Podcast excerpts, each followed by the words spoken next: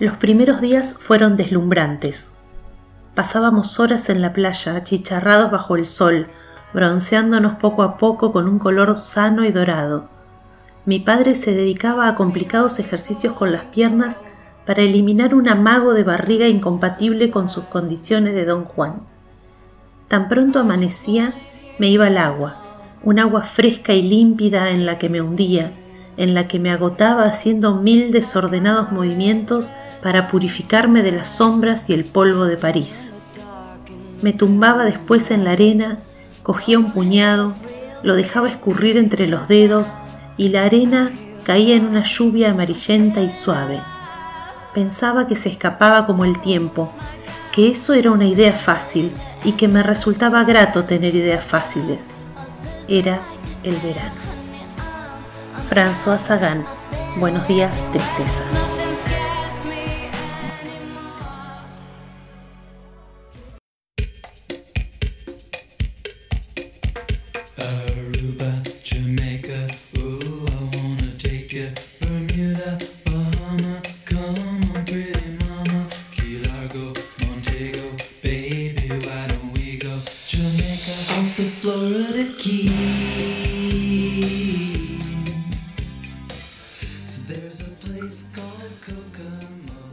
Hola, ¿qué tal? ¿Cómo están? Bienvenidos a La Mirada Literaria y hoy tengo nuevamente a Ana Berraz invitada. Buenas. Hola, Vale, ¿cómo ¿Qué va? Qué Ana. lindo que es estar acá de nuevo.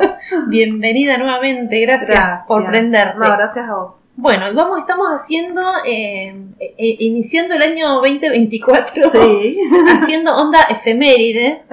Este, claro. eh, así que se me ocurrió hacer un episodio sobre películas y series, si, si salen, de verano.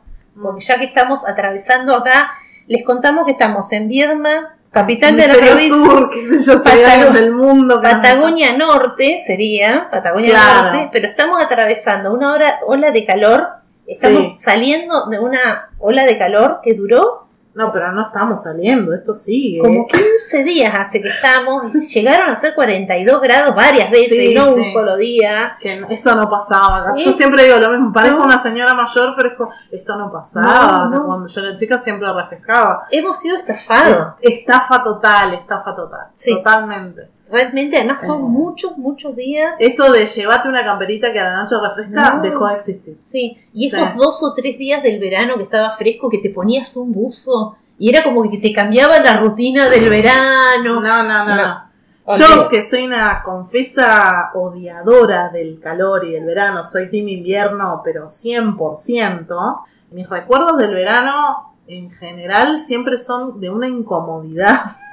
o sea, nunca, nunca van a ser así muy felices, porque además, como mi familia es de Santa Fe, Ah, yo crecí, o sea, toda mi vida yendo a las fiestas, ah. justo en el peor eh, momento del año, eh, viajando todos los años a Santa Fe. Y ahí sí que era, desde chica, ese calor húmedo, insu- insoportable, porque nunca refrescaba ni corría un vientito, nada, lleno de mosquitos, toda esa cosa, viste. Así que, bueno, eh, mi experiencia con el verano nunca fue muy buena, y bueno, así que vengo a dar esta perspectiva. Sí, sí. Yo, yo la verdad que soy bastante team otoño. Eh, claro, es- más es- media Me estación. encanta, sí, pero igual como siempre digo, soy muy, muy de Libra, muy, o sea, me gusta mucho el cambio, a mí no soportaría tampoco vivir en un lugar donde hay una sola estación, tipo todo el año calor o todo el año frío, mi marido me me dice, parece que me parece. Sí, Mi me pasaría lo mismo. más dice, allá amo Alaska, me gustaría, ni loca me voy a vivir a un lugar donde hace frío todo el año, ponele. Claro, a mí ponerle no. Eh, sí, no sé si me gustaría estar en un lugar donde hace frío todo el año. Porque además, generalmente son lugares. Los lugares donde hace frío todo el año, por ejemplo, que a mí me encanta el frío. A mí me encanta el frío, ¿eh? Me encanta. No es que digo, no, bueno, media estación. No, no, no. Yo, frío. A mí el frío me revive. No sé qué pasa, pero bueno. Este, pero los lugares donde siempre hace frío, generalmente están tan cerca de los polos que por ahí, más que por el frío, es el tema de la duración de los días. De la oscuridad. Sí. Viste, claro, de Mm. que hay muchos periodos que sol es de noche y después todo es de día. No, me muero. Eso es lo que más Charlie, me, Charlie me tiene, volvería loca. tiene en el teléfono las temperaturas de algunos lugares, no sé, ¿no? Este, tiene lugares de referencia. Do- le quedó Doha del Mundial y Ah. en Doha hacen tantos grados. Y tiene las Islas Malvinas. Entonces me dice, Ah. ¿qué? Ah, qué lindo que están las Islas Malvinas. ¿Cómo no las recuperamos solamente? Ahí me quiero ir a vivir, a Bueno. las Islas Malvinas, y me voy a tomar algo al pub. Ya se imagina el se chabón ¿viste? imagina, viniendo no. ahí. Yo no sé si a las islas, pero probaría Ushuaia, porque Ushuaia es hermoso Sí, y también pasa eso, nunca hace mucho calor. claro. ¿Viste? Así que no sé si la isla Malvinas ya es como bueno. Pero bueno, más allá de que seamos equipo invierno-otoño, de, de cómo uno viva el verano en la vida real, digamos, claro. lo cierto es que hay algo como muy mágico en las historias de verano. Hay, tiene todo que ver con este tiempo de ocio. Claro, absoluto. eso es verdad. Es como el momento del año que se cortan todas las obligaciones, especialmente cuando sos adolescente o niño, porque Sí. después te Que tenés tres meses, ¿viste? De, de Sí. vacaciones o más. Este, y además, bueno, está esa conjunción con la playa, como que verano es como el mar. A mí, va, yo no sé, vivimos a 20 minutos del mar acá. Es muy, para mí, o sea, un verano sin ir al mar, como que no. Eh, a mí el mar en verano es como si me dijeras cuál es tu infierno. Elegí tu escenario infernal y yo diría un- el mar en verano con todas las sombrillas pegadas una al lado de la. No, no, no, para mí el mar en cualquier lado, ¿no? Pero eh, en temporada de, de verano, no, No. no, no. Ahora Ay, sí. no, yo sí, yo Prefiero ir, como nosotros estamos cerca, podemos ir en cualquier Sí. momento del año y la verdad que es mucho más disfrutable. Más allá que obvio, no tomas sol y esas cosas, pero tampoco me interesan, obviamente. Eh, entonces es hermoso el mar, pero cuando lo puedes disfrutar así más, onda yo y el mar, Sí, sí. y no hay tanta esa cosa de Claro, sobrepoblación. claro, claro. Pero sí, obviamente que es como la época en la que todo el mundo este, tiende, porque también es la forma de combatir el cuando hace mucho calor, Sí, sí. Cuando los chicos justamente están de ocio y hay que decir, che, hagamos algo con ustedes, me imagino. Sí, no, yo justo tengo una que no, no le gusta mucho. Es de las mías. Sí, totalmente. Está esperando que terminemos de grabar para tomarse un cafecito con vos y charlar. Me dice, llamame porque mi amiga Ana dice, Ah, yo al- a bueno, la hora bueno, del bueno, cafecito, bueno, después bueno. del podcast, voy. Ahora yo, se, se traduce que nos quedamos, o sea, hablamos mucho antes y después también nos quedamos hablando. Nada, es. este, yo me acordaba de esto del verano, de la fantasía, de la vacación del verano, de la desnudez, un poco de esta cosa de estar ahí en estado de naturaleza, ¿no? Sí. medio en bolas en la playa y en, eh, el ocio y demás, y las fantasías que por ahí vienen con eso. Me acordaba un chiste de Maitena, de mujeres alteradas, que Sí, en realidad la verdad no. que por ahí volvés a leer mujeres alteradas. Y son súper actuales muchos chistes. No, algunos, como Algunos que no. reenvejecieron. Por ejemplo, el tema de la corporalidad, Ah, sí. por ejemplo, Sí. es, ay, decís, no, Maitena, Es por muy Dios. Sex and the City. Es eso. muy, muy, si tengo celulitis me mato. Sí, bueno, bueno, para cómo, claro, las publicaban para ti. En la claro, revista para ti. Entonces claro. era como muy heteronormativo. Claro, qué humor vas a generar ahí. Eh, Yo he descubierto de los dos, o sea, sí, chistes que decís, claro, no. Y otros que digo, mira qué vigente que sí, sigue, hay algunos que bueno. sí, total. Especialmente de los de los hombres. Nosotras nos hemos, hemos evolucionado, ellos no. No. Este, pero bueno, eh, hay uno de Maitena donde una amiga llama a la otra, recién regresada de las vacaciones en la costa, Sí. y le dice, no sabés, ponele Anita, no sabés, mataba, estaba con la bikini blanca, con una camisola blanca transparente arriba, toda bronceada, Sí. y salía a caminar sola por la playa. Mataba, loca, mataba. Y nada, no me levanté a nadie, no tuve ninguna historia de amor. Entonces la amiga le contesta como que la consuela y medio que intelectualiza todo, ¿no? sí. Bueno, viste lo que pasa, que uno, la fantasía del verano, pero en realidad no es tan así, pues te intelectualiza todo, bueno, chau, amiga, chau, cortan y la que, la que había recibido el llamado, que todavía no se había ido de vacaciones, mete una camisola blanca en la valija, Claro, cierra la valija y pone una cara de ilusión impresionante. porque en realidad, Entonces- incluso las más racionales, tenemos la misma fantasía de publicidad de, de perfume, Claro. de estar ahí en el Mediterráneo, siendo súper diosas y teniendo al lado a un Adonis es como, bueno, Entonces, chica. bueno, como un poco, Sí. viste, esa fantasía. Y pienso que la, el cine eh, y la televisión juegan o han usado sí. o han, se han servido mucho de, de ese tipo de fantasía. Y entonces como que me, vine- me vienen muchas historias de esto, de cosas que pasan en el verano que nunca en la vida real te van a pasar y demás. Sí, es verdad Este- que me hiciste pensar, esta cosa del tiempo de ocio, es cierto que, por ejemplo, en mi caso, que yo amo mi tiempo de ocio, siempre es algo que estoy esperando y que siempre me, me trae algo de vuelta. O sea, como lo que yo hago en ese tiempo de ocio, que es como obviamente no es obligatorio, generalmente, digamos, no sé si por el lado fantasioso o qué, pero esta cosa de la de poder nada estar en una situación de pensar pero no de una manera ansiosa como Mm. tranquila como sí irse por ahí pero con la Sí, cabeza no también. irse pero de una forma lúdica copada digamos Sí. no No, o si no el irse, digamos, eh, físicamente, o sea, viajar y que algo cambie. O sea, es esta cosa de salir de la rutina, de no,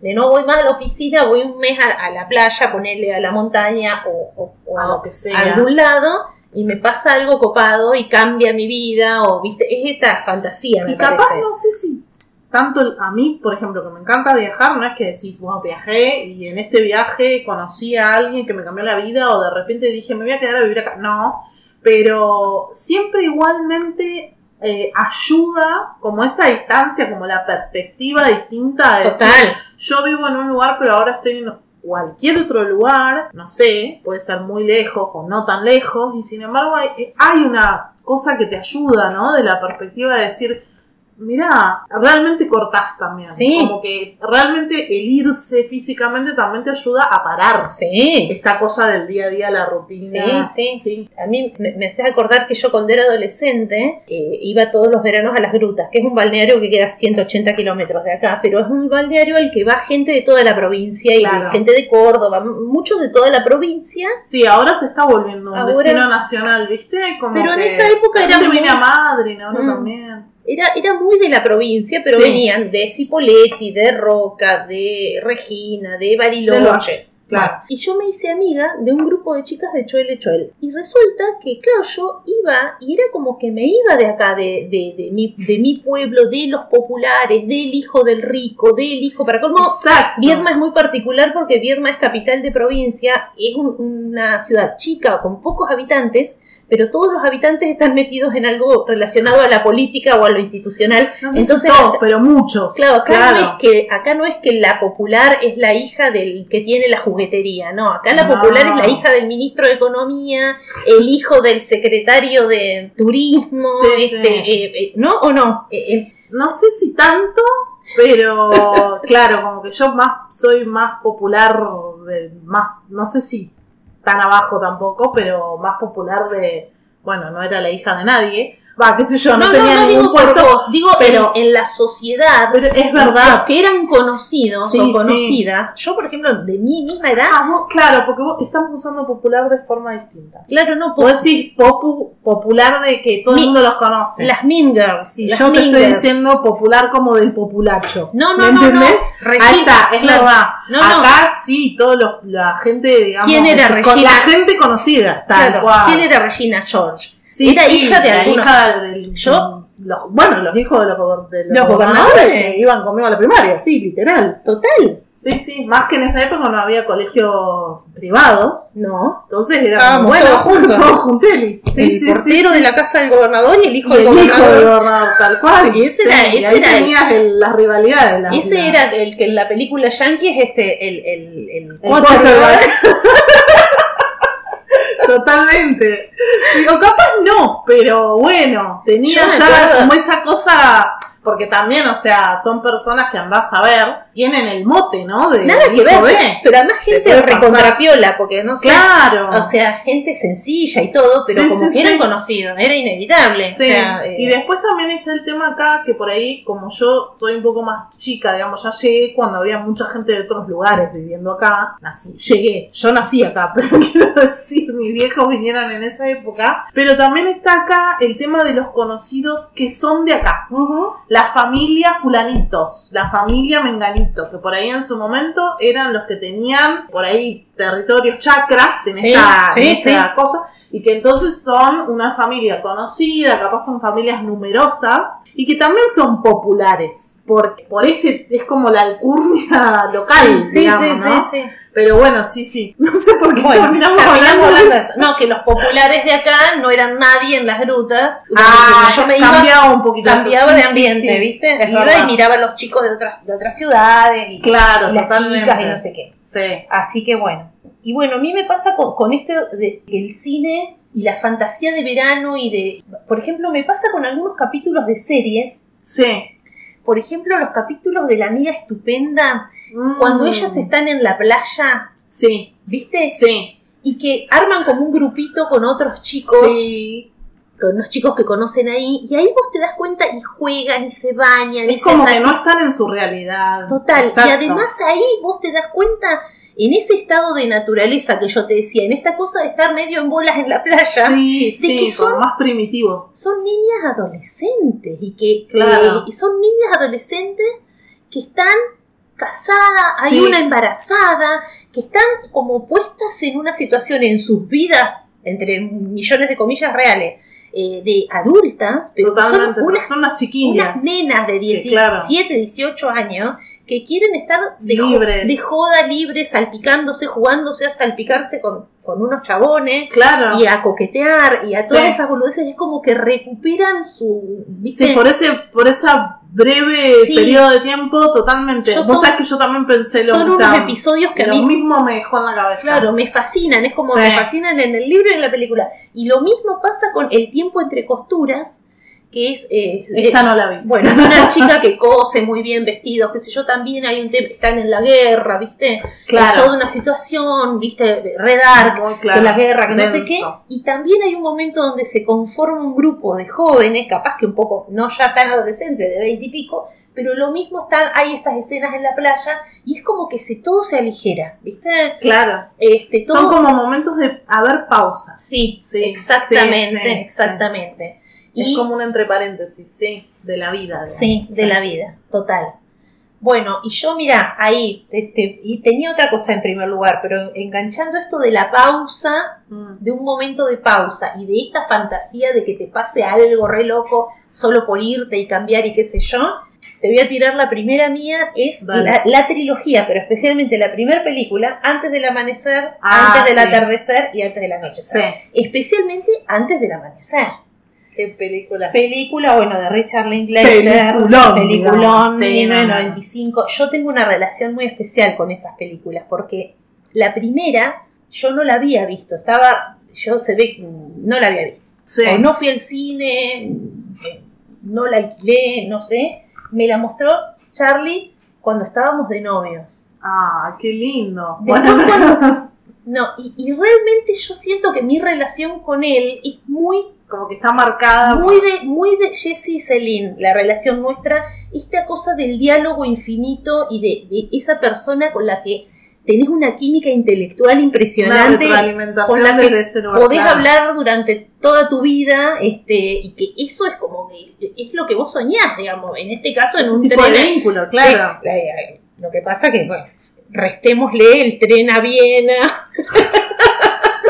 Sacale. Sí, sí, sí, sí. No sería en Europa. eh, vos no serías francesa. Bueno. Este. Mi marido no está tan bueno como Ethan Hawke, que estaba, yo creo, más lindo que nunca. Y era- fue- Ay, pasaron las, las, las épocas, pero ellos. después, cuando vimos antes del atardecer, ya estábamos casados. Y bueno, antes del anochecer también ya no, no se separaban.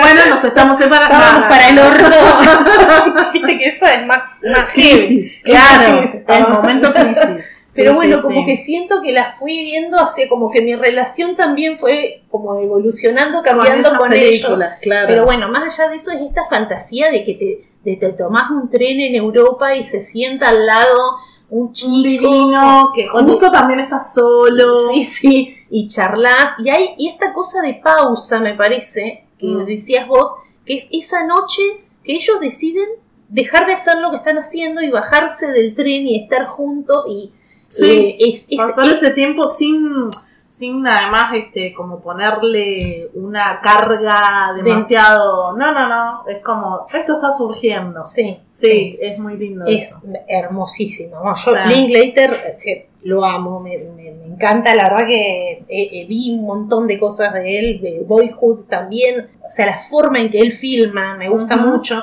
Él, eh, estas tres películas, especialmente las dos segundas, los actores también intervinieron mucho en lo que es guion. Y Sí, me parece que eso hace también a la química que hay entre ellos. sí, y a- sí. Es ¿viste? como que sin estos protagonistas no hubiera sido lo mismo porque ellos están muy metidos con, con la esencia de los personajes. Sí, sí, Sí, sí, sí, sí. es verdad. Total. Pero bueno, es verdad que son esas fantasías, es como una fantasía Sí. que te queda y vos decís, esto nunca me va a ocurrir, no te digo viajo sola por cualquier lado, no me pasó nunca. Pero Bueno. bueno. A mí cuando me dijiste que íbamos a hablar de este tema, la primera película que se me vino a la mente fue Call Me By Your Name. Perdón, lo dije Sí. Call Me By Your Name. No so- o sea, no por la historia en sí, sino por esta cuestión de cómo se puede hasta sentir el verano. O sea, es una película, una historia que transcurre en, en- en el verano europeo, Sí. que además es como muy también, ¿no? Pintoresco, esta cosa de la casa quinta que tiene árboles frutales y cosas así de nos sentamos afuera a comer, qué sé yo, como una cosa medio hippie conosde, ¿viste? Como Sí, lo que hoy sería hippie conosde, porque gente llena de guita, pero bueno, que anda en bici, ¿viste? Estas cosas Sí. así. Pero eh, yo creo que esa película, además de que obviamente es una hermosa historia de, de pasión, no sé tanto si de amor, a mí me parece que es más de una pasión, más de un momento. Sí. Pero en sí, digamos, como que me quedó mucho esta sensación de decir, mira, a través de una película es como que estoy sintiendo que es verano. Total. O sea, esta cosa del sudor, de, de, bueno, la ropa, las noches en las que tampoco este, había que vestirse más porque se nota que no hace frío, el sol, estar al sol, este, los bichitos dando vueltas, o sea, todo eso que para mí es una molestia, pero que en este Pero- caso está como muy romantizado. Exacto. Está mostrado de una manera como, mirá qué hermosos los grillos cuando cantan a la noche, que es verdad, ¿eh? O sea, pero entonces es como, ah, mirá, justo este, este arroyo que pasa por acá, o sea, como es realmente un lugar precioso, también le da eso, pero yo creo que ahí la, la, la cinematografía, la, la fotografía, todo, logra hacerte sentir que vos estás viviendo también ese verano, que no sos solamente un, un observador, o sea, como que te das cuenta de, de que, Sí, de sí. que, no sé, verano, te traspasa. Vos sabés que yo no vi la película, estoy leyendo el libro en este momento. No me digas. este- sí, sí, porque un montón de gente,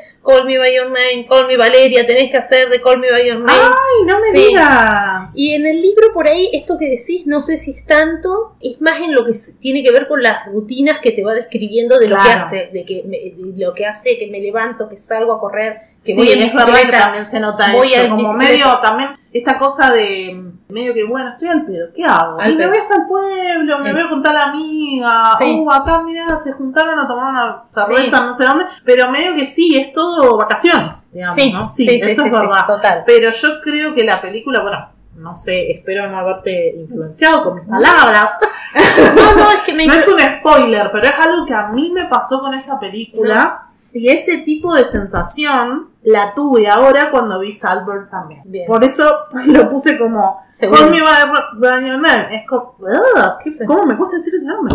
Call Me By Your Name es como la parte romantizada y Salburn es una historia similar pero creepy. Sí.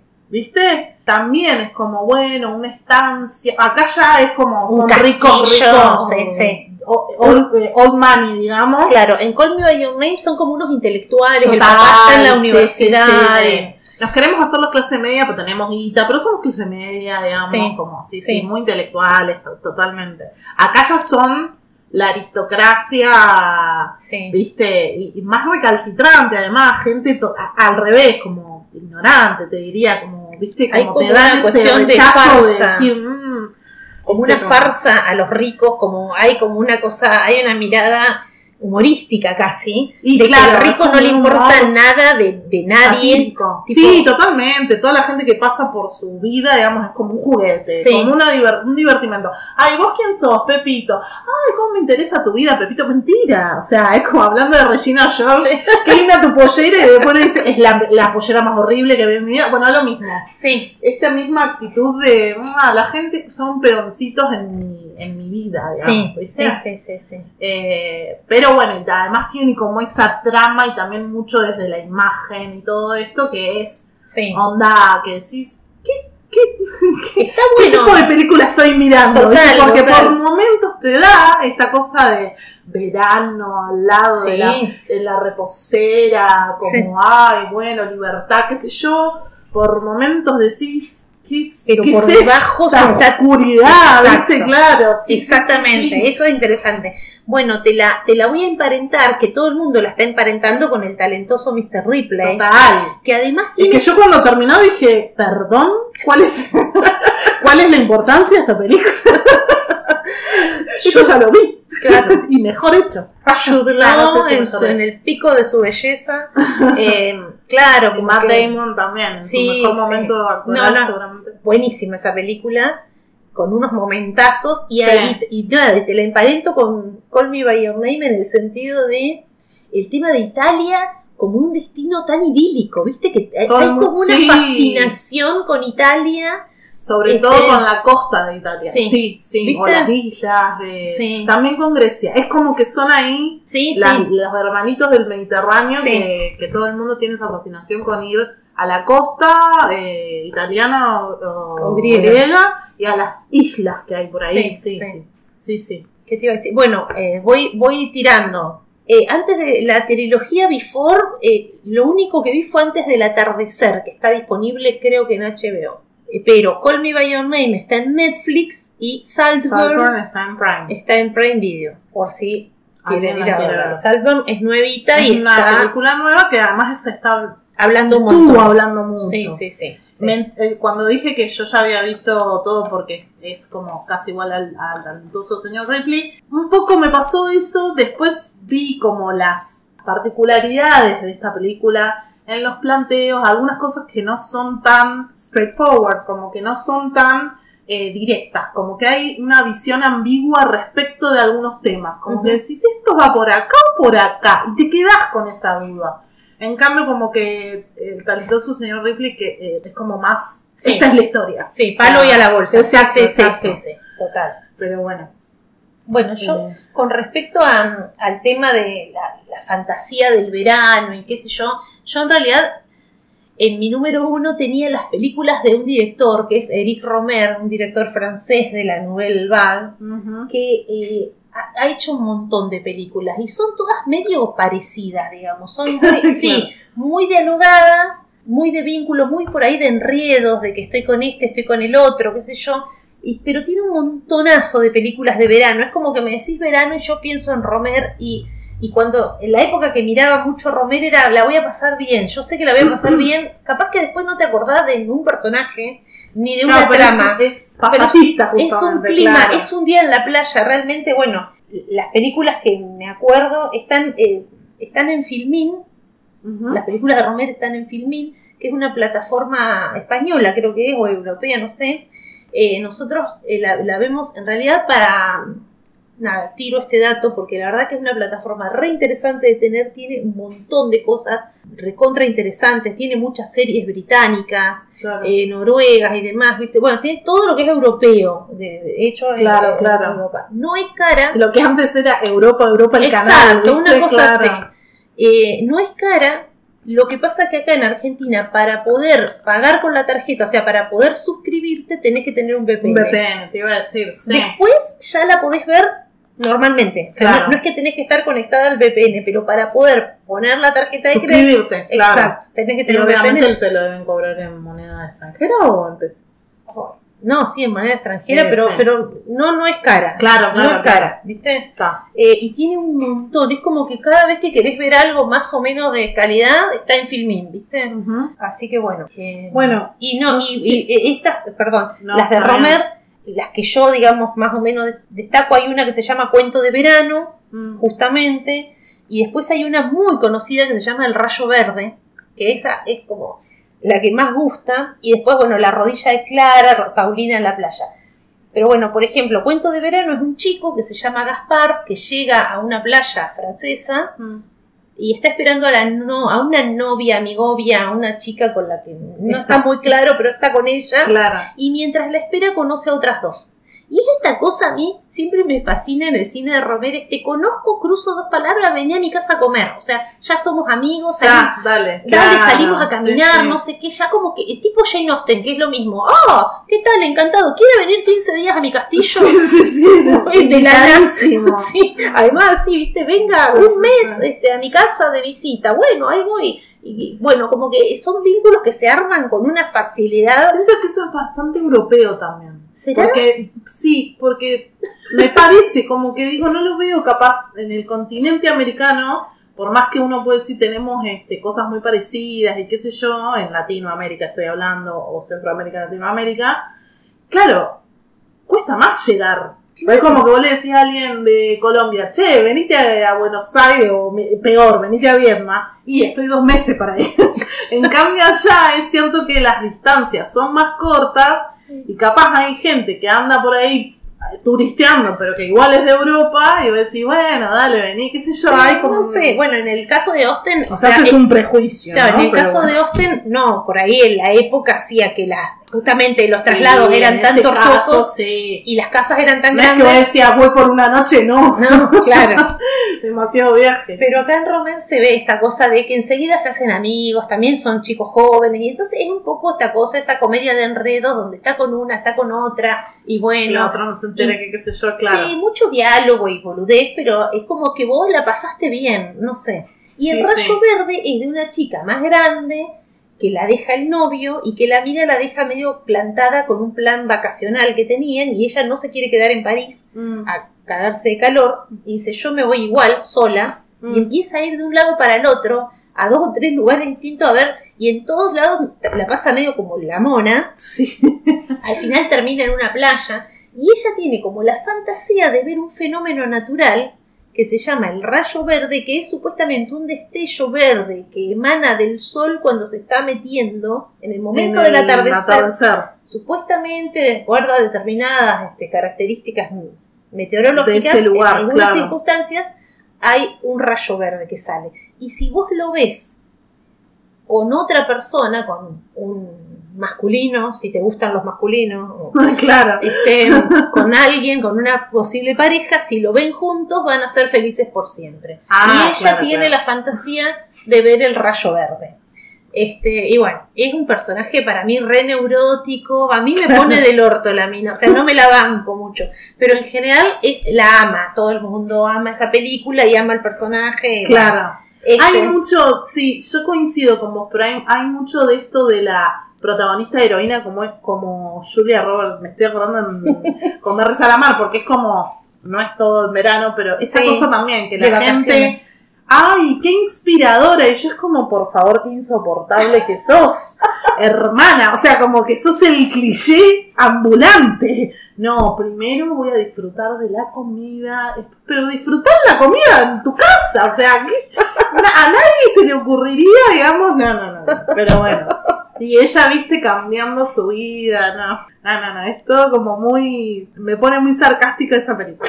ay, la vi Y la una, gente la ama. no, no, la vi una sola vez y la, la olvidé No, rápido. yo también, pero es como que decís, por favor, hermana. No, no, no. Encima un privilegio blanco, querida. No, no, no. Eh, bueno, vos me estabas hablando de una cuestión costumbrista, pero agradable. Y yo te voy a traer una costumbrista, pero desagradable. en el sentido, y estoy hablando de Esperando la carroza.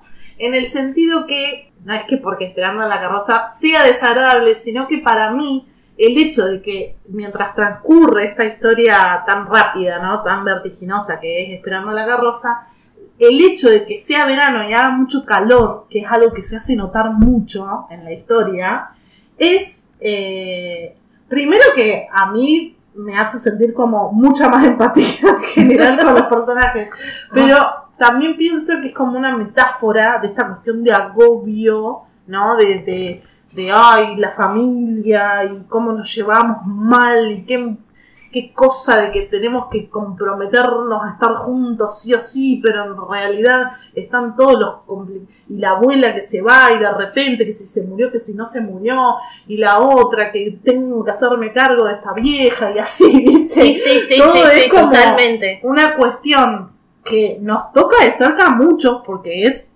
digamos, llevado quizás a un extremo, pero es una situación en la que creo que casi todos nos podemos sentir identificados.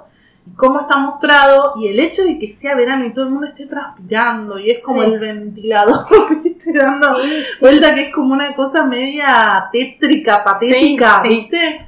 Eh, así que bueno, como desde ese lado de decir qué agobiante que es, no, no idílico, sino todo lo contrario, un calor además citadino, eh, sin ningún tipo de vacaciones, todo lo contrario, como esta cosa de, de, bueno, ahora que estamos con la ola Sí. de calor y tenemos que ir a trabajar, a hacer todas las cosas, Sí, o sea, sí. como que ahí el calor del verano te la regalo, digamos, llévatelo. Totalmente, totalmente. Sí, sí, sí. Hay una serie que se llama Bloodlines, que no sé si es de verano, pero es una familia que vive en los Cayos de la Florida. Yo me acuerdo, mi marido también es, bueno, como te dije, que se quiere ir a las Malvinas, imagínate.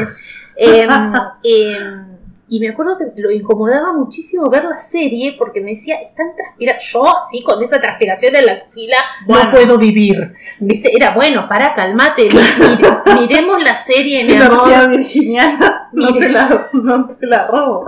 Mi- miremos un poquito la trama policial, ¿entendés? Claro. No, no, no. Igual- esa chica en vez de ropa interior tiene una bikini constantemente, o sea, hay un personaje, Chloe Sevigny, que vos la Claro. ves, y ella tiene la bikini.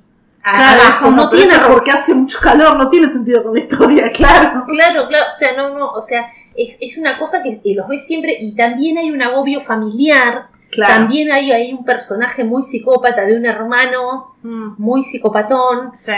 que lo querés matar al tipo, bueno, es, es muy buena la serie, buenísima, pero esto de, del agobio que aporta a la situación Del calor. ya- el calor este, sobre...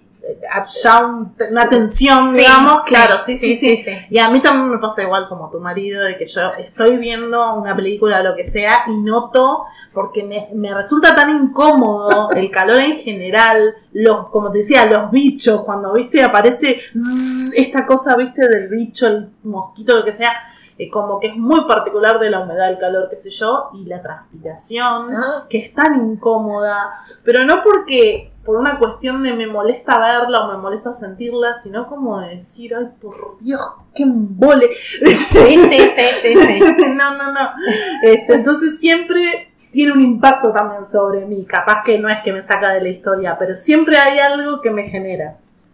Bueno, yo tengo anotado acá una película japonesa del director Takeshi Kitano, que se Mm. llama El verano de Kikushiro. Esta también está en Filmin.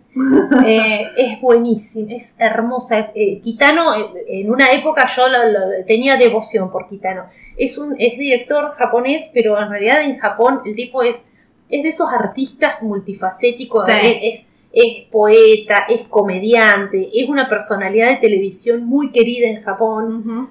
Y eh, sus películas, la gran mayoría, la- o las más famosas en realidad, han sido de la Yakuza, que es la mafia japonesa. Sí, Y son películas muy violentas, tipo thriller, muy violentos, Sí. porque al japonés no le importa nada, o sea, sí, eh, o sea, si te tiene que mostrar, viste, es gore, gore.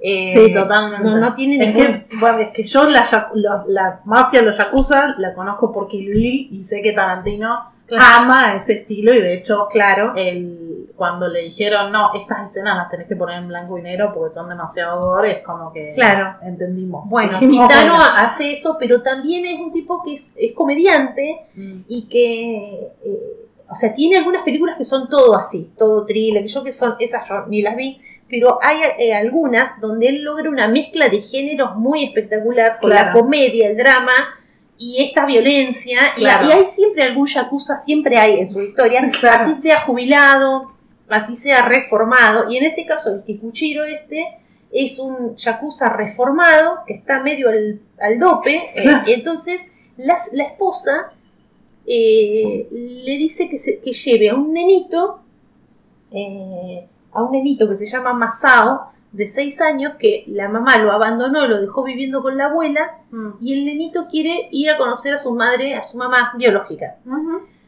Entonces le dicen a Kikushiro, que está, se ve que le debe estar molestando a la señora, y le dice, anda, lleva al nene a, a ver a la madre. El nene tiene una fotito de la mamá y se van.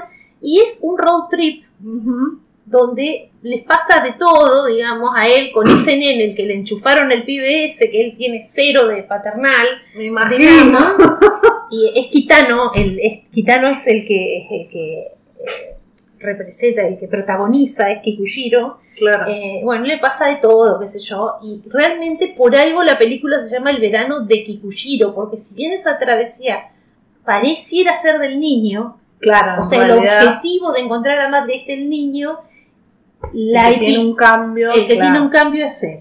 Claro. Eh, es tiernísima, es divertidísima, tiene todo un poco. eh, a mí, la verdad que es un, un tipo que me encanta cuando. Eh, en esas películas de Kitano, no todas, ¿viste? Claro. Claro, porque no, no se van a comer un garrón.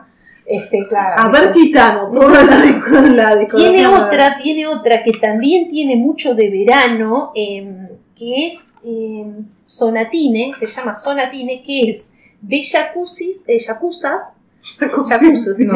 Ah, de yakuzas, de estos mafiosos japoneses, cuando están al pedo. Eh, No sé qué pasa, hay unos yakuzas que están esperando X, un evento X, Sí. y quedan varados como en una cabaña en una playa. Y están un montón de días al pedo en la playa. Entonces son tipos re violentos, mafiosos, bla, bla, bla, bla, pero, Pero están bueno, al dope. al Entonces todas las boludeces que hacen los yakuzas cuando están al pedo. Claro. Y los juegos, y como que vuelven a ser niños en la playa, Sí, y qué sé yo. Y, y es como muy tierna y es como también una cosa, es justamente esta de, esto de la pausa, ¿no? La pausa Sí, sí, como- en esa vida ultra pasamos matando gente, pero de repente.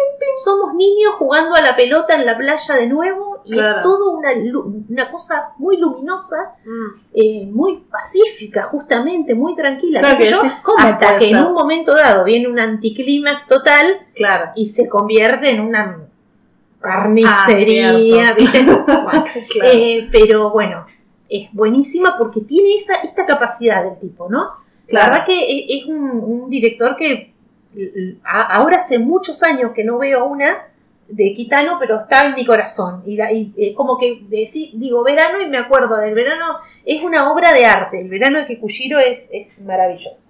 Así que bueno. Sí, eh, hablando de eh, verano, vacaciones y el tema de la pausa, otra cosa que yo anoté es esta serie White Lotus, Sí. que está muy popular ahora y que transcurre cada una de las, de las temporadas. La segunda no la terminé de ver, pero bueno, en mm, lugares turísticos. un muy- resort de Claro, resort, sí. No sé si de lujo, lujo, pero bueno. Pero bueno, para nosotros sería un- Sí, tal cual. Nosotros- inalcanzables. Para ellos, bueno.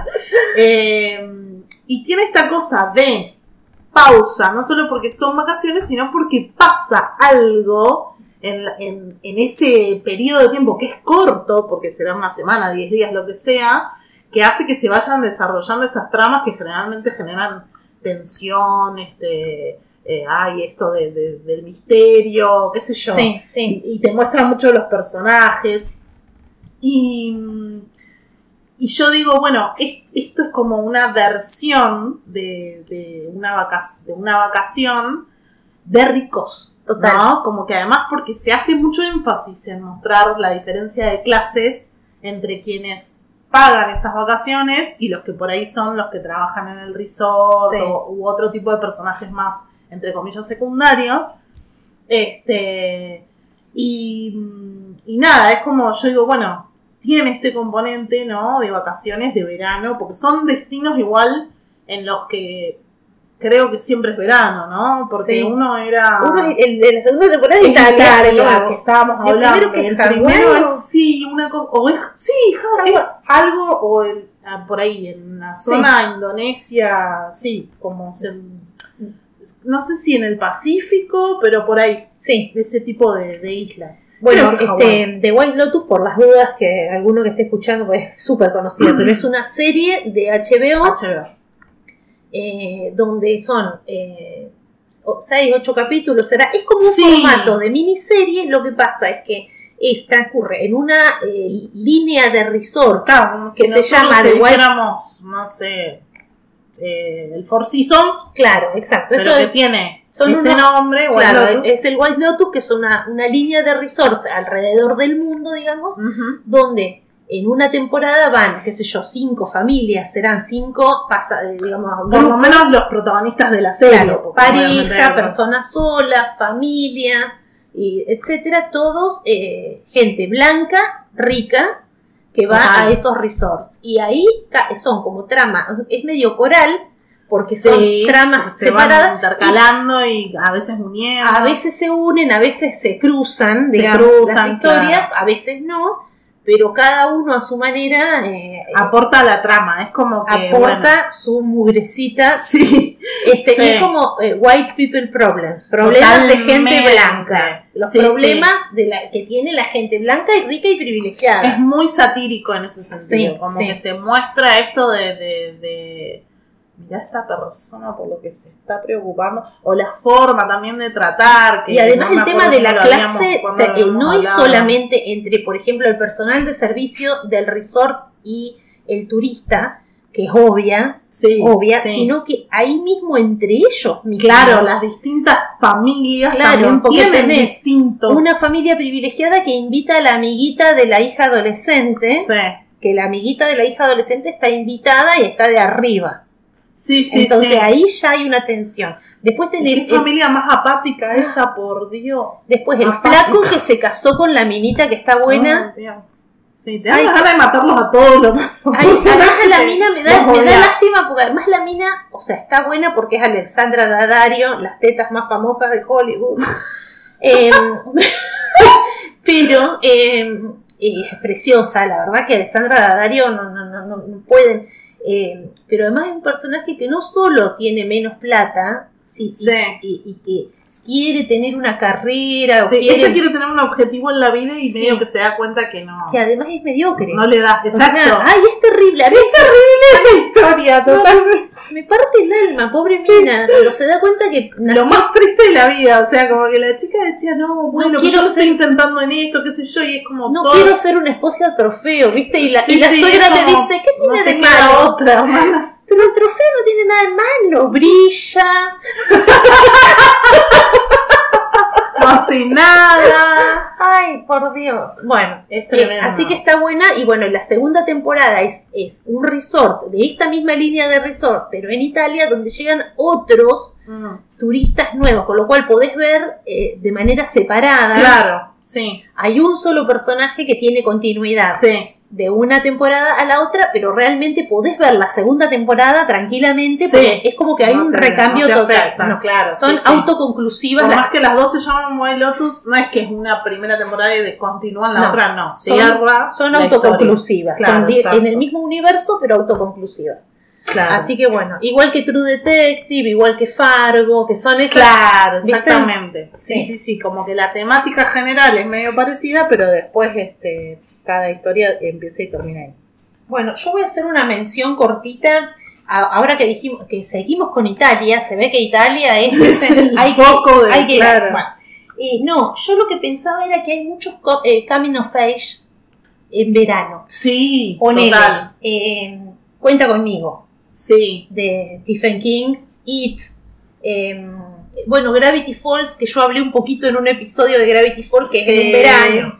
Vi Eh, muchos capítulos por vos. Este, bueno, eh, Hello God, It's Me Margaret también. también es en un verano, es Sí. verdad. Se Después yo tengo, recién. tengo anotadas, eh, tengo anotada una película hermosa con Kirsten Stewart, que creo que es la mejor película que hizo Kirsten Stewart y Jesse Eisenberg, que se llama Adventureland, que es de eh, Jesse Eisenberg, es un chico eh, jovencito, medio adolescente, adolescente, que yo 18, ponele, que viste que los yankees trabajan en verano.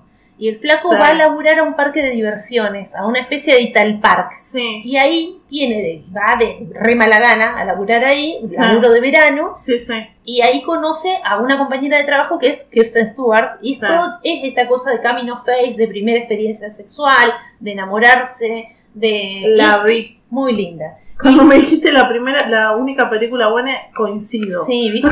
sí, es sí, que sí. Kirsten Stewart... Parecía otra, es que es otra, Es que- digamos, creo que fue eh, concomitante con alguna de las de Ojo. Twilight. No, no, es que ella antes de Twilight era una era muy indie, hacía Exacto. mucho indie. Hizo una con el protagonista de Los Sopranos, es que es excelente. eh, Welcome to the, oh, no me acuerdo, que es de un matrimonio que se les había muerto una hija Sí. y el tipo eh, encuentra a esta Kirsten Stewart y es igual, es Sí. muy parecida, entonces como que la lleva como Para que reemplace. Eh, No sé, es como una cosa Una rara, cosa pero de duelo muy buena. Después hizo, eh, trabajó en Hacia Rutas Salvajes en un Sí, momentito. tenés razón. De Sí. ahí también me la acuerdo. bueno, la mina como que tenía proyectos copados. Después, como es linda, la metieron en Es que Crepúsculo. yo es como que primero la vi en Crepúsculo y después vi estas otras Claro, películas. Entonces como que decía, ah, no era tan mala actriz. Bueno, después... Esta Adventureland no sé qué onda, eh, no, no me acuerdo bien si es con- concomitante, como decís vos. eh, Claro, para mí o- ya estaba Twilight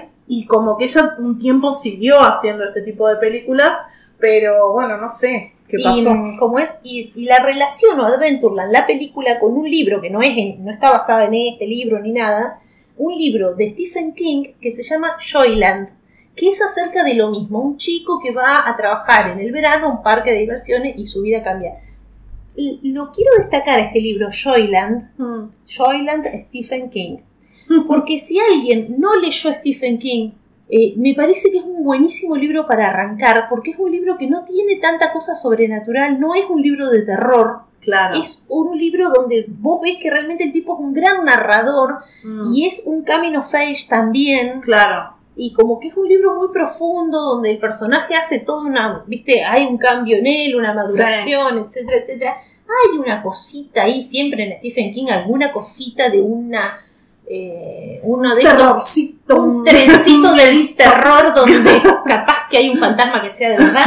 Pero mm, nada, no es muy relevante a la trama y es muy linda, muy profunda. Y como me parece que esta cosa de que hay gente que lo tiene muy encasillado, Claro. como cosa, ay, no, a mí lo sobrenatural, no, lo de terror o lo Claro. de no sé qué. Bueno, este libro, no sé si es el mejor, pero eh, es como que se sale totalmente de ese encasillamiento, ¿viste? Igualmente ahora que me estás diciendo de Stephen King It, que también It, transcurre en verano, y también es un camino face, Sí, más allá de que sea de terror, Total. es como el terror es una excusa también para esto, ¿no?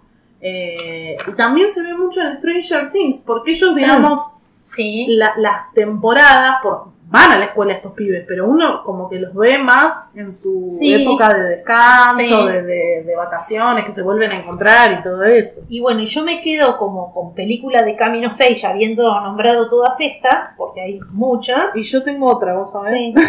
que había notado. Sí, bueno, yo no, eh, le cortito, te digo cuál, eh, eh, me quedo con Luca de Pixar.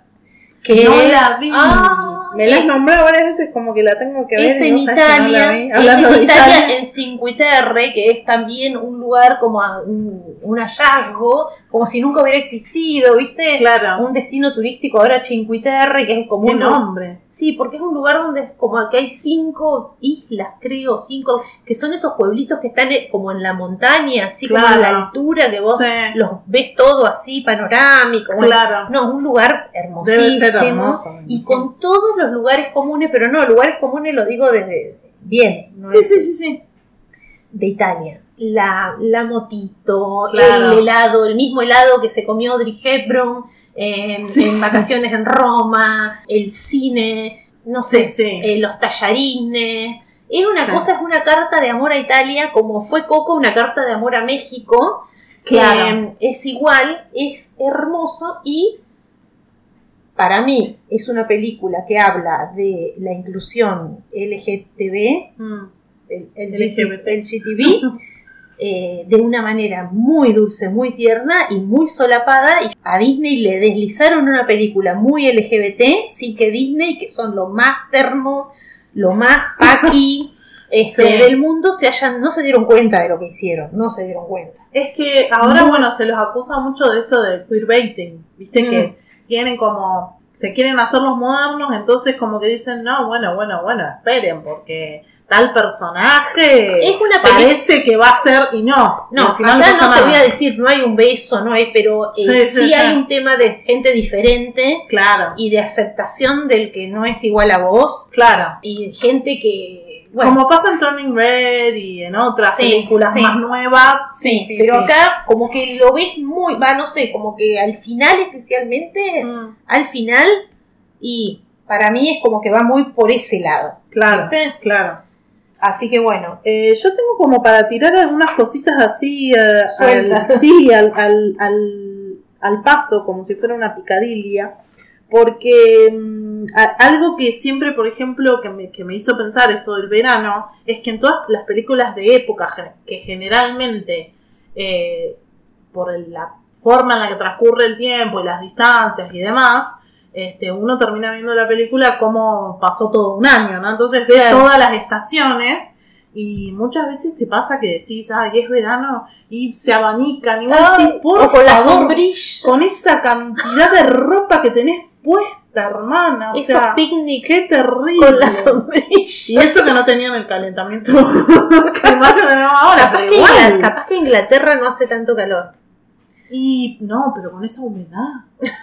Bueno, no sé, no sé, no Yo sé. vos sabés que hay una que es Persuasión de Jane Austen, que le- le- en el episodio de Jane Austen, de hecho se lo comenté a, a Luciana cuando lo hicimos, Sí. que es eh, también ahí tenés un momento donde van a un Sí, a la playa. a a, a la playa, que es donde hay una que se cae y Sí, toda una situación, sí. qué sé yo, y ahí también tenés esta cosa de grupo como de, de, liber, de pausa de pausa de grupo de chicos jóvenes divirtiéndose en la playa, obviamente con el vestido largo hasta la sombrilla, como decís vos, o sea, no, no están en bola. Claro, no, no, ni ni, nada se se acerca un traje de baño, no, no, no. Eh, pero para cuál es la que sí van a un balneario? ¿Es Sanditon? Sanditon. Bueno, Sa- Sanditon o Sanditon. Bueno, no, es una. Ay, voy a, voy a adelantar porque este quiero hacer un episodio de Sanditon Ah, bien bien. largo con, seguramente lo haga con Luciana más adelante. Es una novela que Jane Austen nunca terminó de escribir. Es esto de que cuando no Ah, terminan de escribir, ¿viste? claro. Bien la típica es. Empieza con un señor y su familia que van en un carruaje, se les rompe el eje del, ¿viste? Sí, el típico. eje. No sé, sé más de carruaje yo que de motores de auto moderno. El eje, El del- eje del De carruaje y eh, entonces lo socorre una familia ahí, digamos, rural. Sí. Viste que Jane Austen es muy clase media rural. Eh, bueno, lo socorre, no sé si el tipo se quiebra la gamba o qué le pasa, cuestión, oh, gracias por haberme servido de esta manera. Eh, yo estoy fundando un balneario Sí. Eh, que se llama Sanditon, y le- entonces invito a una de sus hijas a pasar tres meses con nosotros, y conmigo y con mi familia, Sí, en sí, ese balneario. sí. Entonces se va con este total desconocido. Todo muy raro, Claro, claro. sí, que solamente se le rompió el eje del carruaje, pero tres, toma mi hija, Pero toma. llévatela tres meses.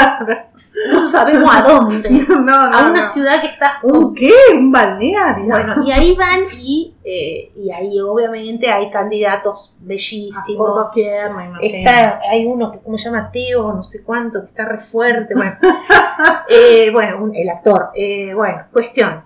Eh, que la serie está muy linda y ahí ya se bañan, se meten al agua, que es algo, ay, pero ¿te parece No, meterte no, al agua? tremendo. Sí, sí, hace muy bien, viste todo, no por el placer, sino es muy bueno para la salud, Mineral, la- Claro. agua termal, y se meten en el agua y no sé qué, bueno, eh, y bueno, está la serie que tiene tres temporadas, que obviamente se pusieron a inventar, yo, Y claro. de lo lindo, al punto de que yo, o sea, ya te digo, ya hablaremos de Sanditon con Luciana seguramente, pero hay un momento donde hay una que está en un árbol haciéndole un pete a, a un chabón, Jane Austen no estén jamás. jamás. Jamás en la vida. No sabía lo que no. era eso, Jane. No, Jane no. No sabía que eso era humanamente Jane jamás. posible. No, no, no. Bueno, eh, pero bueno, si la dejas a Jane, o sea, si decís, bueno, te dejo ir, Jane, y claro, voy a disfrutar bueno, de es con colaboradores. Está buena, está buena, está buena. Eh, bueno, volviendo a nada que ver, pero volviendo al, al picadín, me acordaba también eh, del Jardín Secreto, que es una película que yo amaba cuando era niña. No leí el libro, pero me- vi muchas veces la película. Y, eh, digamos, ¿cuál es la importancia de el clima más cálido en esta película? Es bueno, ver crecer, brotar y demás, y renacer de alguna manera este jardín secreto, Claro. que es como el protagonista de alguna manera de la, de la película. Después otra cosa que me acuerdo eh, es verano del 98, que tiene todos los lugares comunes, este, de, por supuesto, de cualquier producto de, de Cris Morena, pero bueno, que alude también a esto, ¿no? A la libertad del verano, a, Sí. a estar ahí sin, Coqueteando sin, preocupaciones y boludeando y nada. Que viste que es la, es la remake de Dawson Creek. Sí, totalmente, Sí. que nunca lo quisieron admitir, pero sí.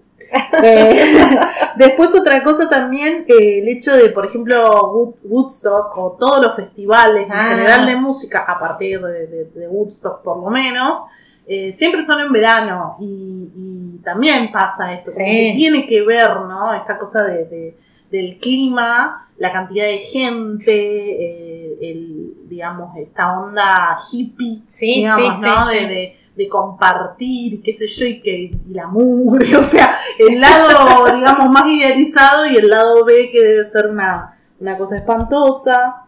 Nada, después otro tipo de películas que nada que ver, pero que digo, yo me acuerdo que son en lugares donde hace calor o siempre es verano, por ejemplo Jurassic Park, Ajá. que son esas islas medio selváticas, Sí, ¿viste? sí, que sí. sí, ahí corrían y corrían, y otra que la transpiración que se quejaba tu marido, o sea, era transpiración, mugre, Dinosaurio. baba de dinosaurio, qué sé yo. Este. Y bueno, y después, obviamente, como todo lo que yo traigo, siempre me acuerdo alguna que otra este, cuestión de, de música.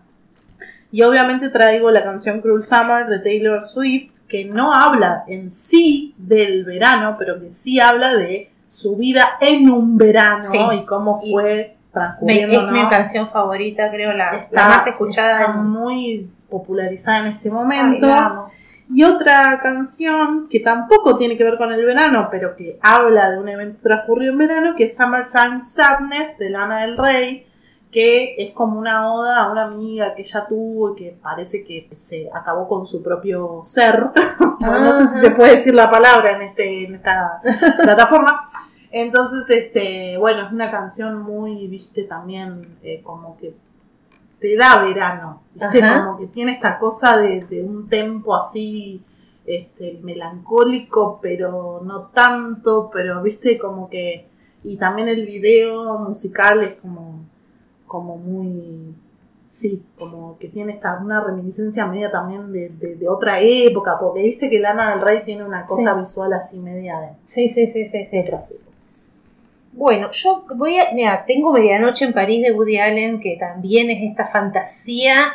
Medianoche en París. Sí. La conozco, pero no me gustó. Ah, bueno, pero tiene esta Además, cosa de la Woody Allen fantasía lo de. tengo cancelado Ah. en mi mente, entonces. e Igual te voy a ser sincera. Antes de la cancelación, vi películas de Woody Allen, porque bueno, porque es Woody Allen. Jamás me copó. Ah. O sea, como nunca conecté. No sé si es porque el sujeto que prima o ese tipo de, de protagonista que prima en estas películas no me siento para nada identificado, no sé, pero no, nunca conecté. Ay, y, Vos me- y yo- las últimas que he visto como que menos. No, bueno, hay algunas malísimas o algunas muy olvidables, eh, pero no, a mí sí, yo la verdad que a mí Woody Allen me gusta y esta Medianoche en París además es muy mi rollo, como dicen los españoles, Sí, sí, sí, esta como- cosa de, ay, yo tendría que haber nacido en la época de Jane Austen, de. Mujercitas, de qué sé yo, de Anne E, ahí. Claro. Bueno, después seguro me... me estoy seguro decís, no, gracias, gracias. que vuelva el wifi. el, la- la- el sistema cloacal. claro. Este, pero bueno, sí, y entonces la vi igual. Es con Owen Wilson. con Owen ¿no? Wilson, que me encantó. Además está Rachel McAdams, está, bueno, este, un Ay, elencazo. ay, esta chica que se había puesto re de moda en una época. Rachel McAdams. No, Ah. no, Rachel McAdams no. La francesa. Ah, que no es la misma que sí, actuó en la película muda esa que también fue como muy... Sí. Eh, ¿Cómo se llamaba? Madeline, no. Eh, ay, sí. A mí no me gusta mucho esa actriz que hizo de. de- No, es una actriz me, pero Sí, bonita, bueno, qué sí. sé yo. Sí, sí, Sí, sí. Bueno, a mí la- esa está linda. Pero más quería destacar una película bastante nueva que está en la plataforma Movie, que si no la tienen que buscar por ahí, pero que la recomiendo, pero banda esta película, y es muy nueva. Se llama How to Have Sex. Cómo tener sexo. Sí. Eh, nada, la digo, la, la quiero traer porque para traer cosas nuevas, ¿viste? No voy a seguir hablando de medianoche en París, Claro. ponele. Eh, esta es muy, muy nuevita, me gustó mucho. Es de tres amigas que se van de vacaciones, es como la primera vacación, que se- es como que terminaron quinto año de la secundaria, están Mm. esperando los resultados de los exámenes esos para, Para ver si entraron a la ingresar, universidad. claro. Es una película inglesa. Eh, y se van a un balneario medio pedorro, a un departamentito ahí o a un hotel, viste, a compartir ahí. Y se van como de joda. Y es como la, la cara B de las vacaciones con amigas, viste. O sea, van las tres, entonces bueno, y ahora y vamos a, a- a- coger un montón, a, estar, y la que más esté con más flaco gana, y no sé qué, Sí, sí, sí. Y, y a chupar, y se recontra ponen en pie, entonces comes mal, dormís peor, con las ventanas, con el sol que te dan acá, Sí, sí, sí. em, chupando todo el día, prestándose las ropas entre ellas, qué sé yo, y hay una de resaca permanente. de resaca todo, permanente, y hay una que nunca todavía tuvo eh, relaciones sexuales. Claro. Entonces está esta cosa, este como mandato, imposición de perder Sí. la virginidad, donde hay, eh, está muy bueno, porque hasta está el- esta cosa de la presión de las amigas, de no, no, vos tenés que, ¿viste? Como que-. Como que hay una falta total de respeto, No, sí, no. Es ¿Viste? como que. Eh, ¿Cómo? sí, Tal edad y. bueno, Sí, sí, eh, eso es como, me parece rechoto, ¿viste? Sí, Y esta no se habla de eso. No. No, se suele hablar del tema. Bueno, entonces eso va a conducir a una serie de encuentros poco satisfactorios donde, a- donde hay un tema del consentimiento, pero no tanto de, de que no se presta el consentimiento, Sino sino de decir, ¿qué carajo es esto? Porque, Bueno, sí, como que hay una cosa de, de- de una mala experiencia, ¿Qué no por no haber prestado el consentimiento o por haber sido violada, sino por, eh, por haber accedido sí, a eso algo que sin en realidad. ganas. Exacto. sin ganas. Lo más lejano del placer decir, que hay. Porque claro. no es solo el consentimiento, sino el deseo, Exactamente. ¿no? Que un poco se ve, por eso digo, no se habla de más, no se habla lo suficiente capaz de esto, porque el tema del peer pressure en este caso hace que la mayoría de las, las primeras experiencias, tanto de mujeres como de varones, ¿eh? Eh, sean no satisfactorias, sean feas, sean, pero porque justamente lo que falta ahí es el, el goce. Bueno, no hay. y como que Hay vi- como esta cosa de decir, bueno, tengo que hacerlo, pasemos por esto, pero no se trata de eso. horrible. Bueno, Entonces, claro. y vi como muchas influencers de 25, 23, o sea, de esa edad donde recién están emergiendo de ese tipo de experiencias, Sí. diciendo qué necesaria, qué bueno que hubiera sido tener esta película. Como yo pienso Tal incluso, cual. mi hija tiene 12, pero digo, en dos años la siento con todas las amigas a ver esta película. Es que vos sabés que sí, Este, Yo las veces que he hablado con mis amigas de este tema, por X cuestión de, de alguien que por ahí ah, a tal edad no, y la realidad es que siempre se llega medio a la misma conclusión, que es que por esto de no eh, hay que hacerlo o Sí. todos lo están haciendo o lo que sea, Sí. hay mucha eh, experiencia muy negativa. sí. No, no que, como decís vos, no, no porque llegue al grado de abuso o violación, porque muchas veces es entre chicos de la misma edad que están en la misma onda. Estamos acá, pues nos pusimos de acuerdo, bueno, hagamos esto, pero como no, no parte desde un lugar de, de deseo verdadero, de, de entendimiento de lo que es el propio placer, el propio cuerpo, etcétera. Entonces como que, claro, es una experiencia Además- que la mayoría se queda como diciendo, no, la- mi primera experiencia no, no fue buena. Claro. Y en general es como que, uff, Sí, así que es un poco sobre eso, el lado B de las vacaciones con amigas y es mucho con esto. La verdad, está muy bueno. muy buena, bien, pero además, buena cinematografía, buena música, me gustó mucho la actriz, Claro. eh, está muy bien, eh, no sé cómo explicarte, la cámara te muestra que hay ahí algo angelado en ella, ¿viste? Mm. Y como que está muy, muy, muy recomendable. How to Have Sex, la directora es mujer, Mm, o sea, eh, claro, ¿Viste? Es fundamental. eso. Y Sí, después, sí. otra película que no es tan nueva porque es del 2021, Mm, pero que es más o menos nueva, es una película española que se llama El Cover, que a mí me encantó, bueno, tengo una espero que mi marido nunca escuche esto porque me mata, pero eh, mira, es una película de eh, un chico jovencito, Dani, que eh, le encanta la música, qué sé yo, pero tiene mucho miedo al fracaso. Viste que el tema de perseguir una carrera musical es, claro. bueno, y se va a un balneario, que yo obviamente esto lo conocí, me entero por la película. Hay Sí. un balneario en Alicante que se llama Benidorm, que es el paraíso de los covers, digamos. Es donde Mira. hay un montón de bares donde hay gente que hace Todo covers. hace covers, claro. Claro, y van, pero todos con el cover, pero además este con la ropa, el Claro. peinado, el maquillaje. Personificación, todo. Entonces digamos.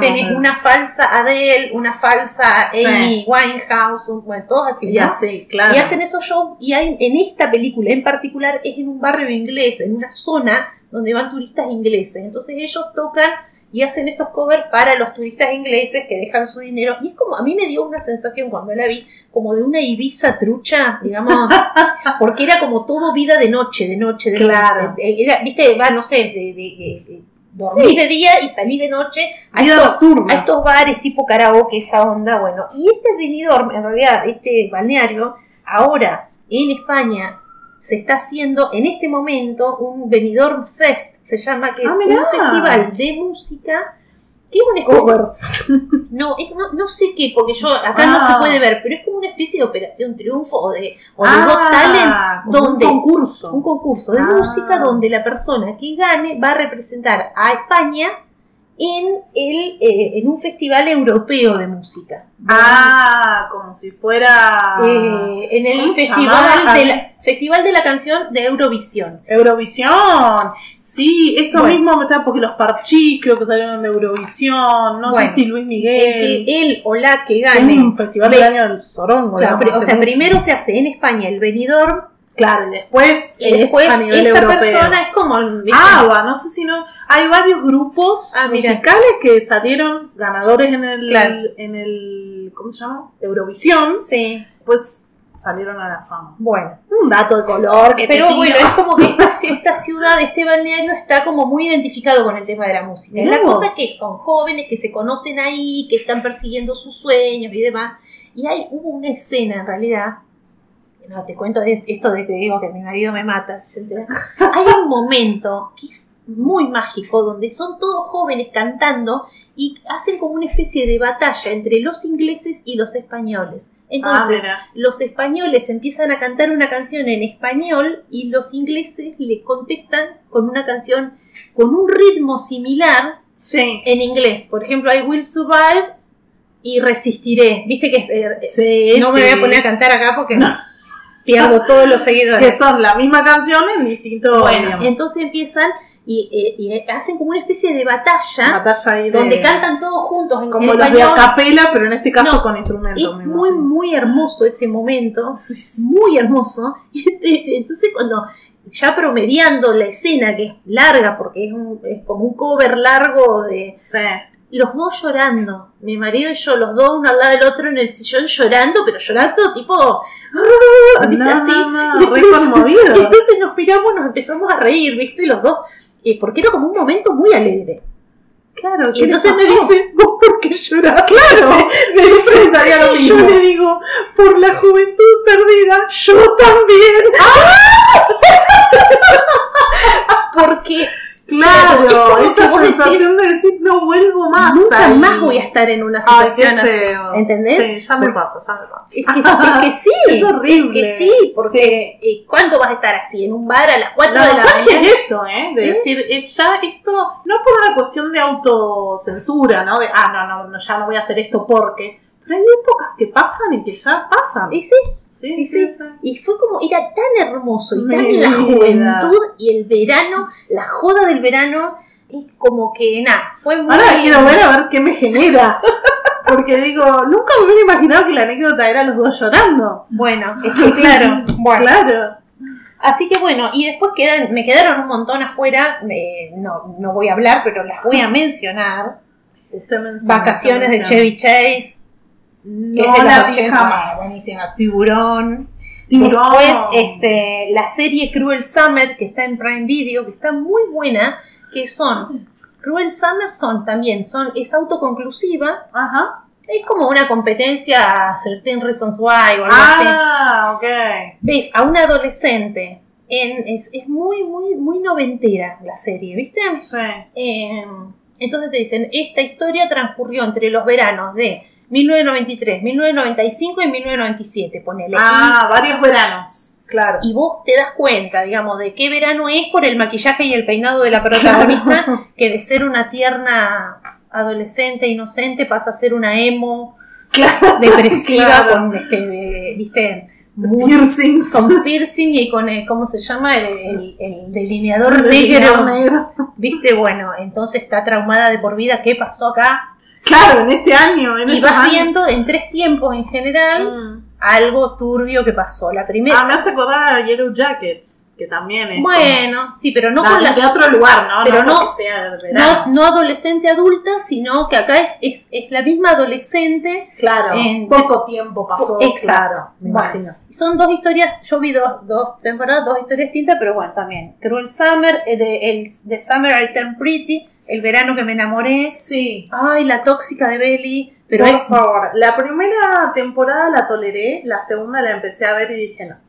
bueno, Chao. pero es muy de verano, muy de la pileta. tal cual, la pileta. sí, esto es un poco del coming of age, eh, vacaciones, Y eso es una vacaciones oda. tradicionales, etcétera. sí, bueno. Pero bueno, qué Eh, necesidad de siempre eh, gustar de dos hermanos. Ya vayamos, sí, vayamos cortando con eso. Bueno, después eh, Point Break, que es una de Surfers de Catherine Bigelow, que fue un boom en su momento, es eh, de Keanu Reeves, No. que se infiltra en unos surfers. Ajá. Uno de los surfers es Patrick Swayze, todos lindos, todos Ah, bronceados, todo claro. hegemónico. Y bueno, porque parece que esos surfers tienen que ver con un tema ile- ilegal, entonces. Y es muy de la ola y de la aventura y de... Son los y de la- y los la bros co- de hoy. y la cosa del deporte extremo, que en ese momento por ahí no era tan, pero Popular. fue un boom total. Este, no. La playa con Leo DiCaprio, que Leo DiCaprio se va a una playa, ¿No es la isla? la playa, que se va a una playa oculta en Tailandia y son Ah, todos- tenés razón, porque está la isla siniestra y Ah, la playa. la tenés playa. razón, me Bueno. quedé pensando, sí, sí, la vi. Eh, Hace mil, no sé, no, no Sí, sí, nada. todas cosas viejas, pero para que, Pero no, bueno. para que no piensen que me olvidé. Para que no piensen que hiciste el research. Bueno, Ana, hemos llegado al final. Te convoco ya mismo, así no me puedes decir que no. Como si alguna vez le hubiera dicho que no. No, eh, no, marzo, mes de la mujer. Uh, bueno. Tenemos que hacer eh, historias de sororidad. Eso tengo ganas de hacer. Sí, Vale. no de que las matan y que. Sí, no, no, claro. Hagamos de- Vayamos a haga- algo sí. más optimista, digamos. Historias sororas, ¿te Dale. parece? Está bueno, está bueno, está bueno. Bueno. Ya le vamos a encontrarlo vuelta, como Bueno. siempre. Dale, dale, dale. Porque el marzo voy a hacer todo mes de la mujer. Ya, está bien. este, va, dos o tres cosas Ah. tengo pensadas. Sí. Todo muy efeméride viene el 2024. Está bien, está bien. Bueno, muchísimas gracias, Ana. por- Bueno, gracias a vos, Vale, siempre un placer. ¿Querés decirnos tus redes para que te sigan? Bueno, para que me sigan, qué sé yo, Instagram, eh, arroba Anita Berras. En general soy arroba Anita Berras en todos lados. Este, y tengo un podcast muy abandonado, pero a la vez atemporal, porque los capítulos son sobre temáticas genéricas, que se llama Spoiler Anita. Así que bueno, si alguien lo quiere ir a ver, a chusmear. Bueno.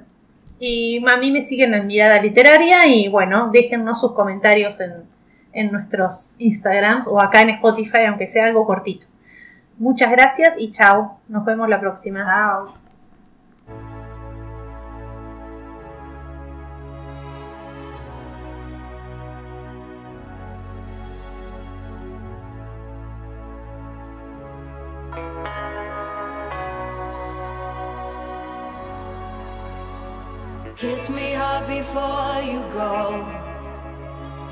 Summertime sadness. I just wanted you to know that, baby, you're the best. I got my red dress on tonight, dancing in the dark in the pale moonlight. Done my hair up real big, beauty queen style. High heels off, I'm feeling alive.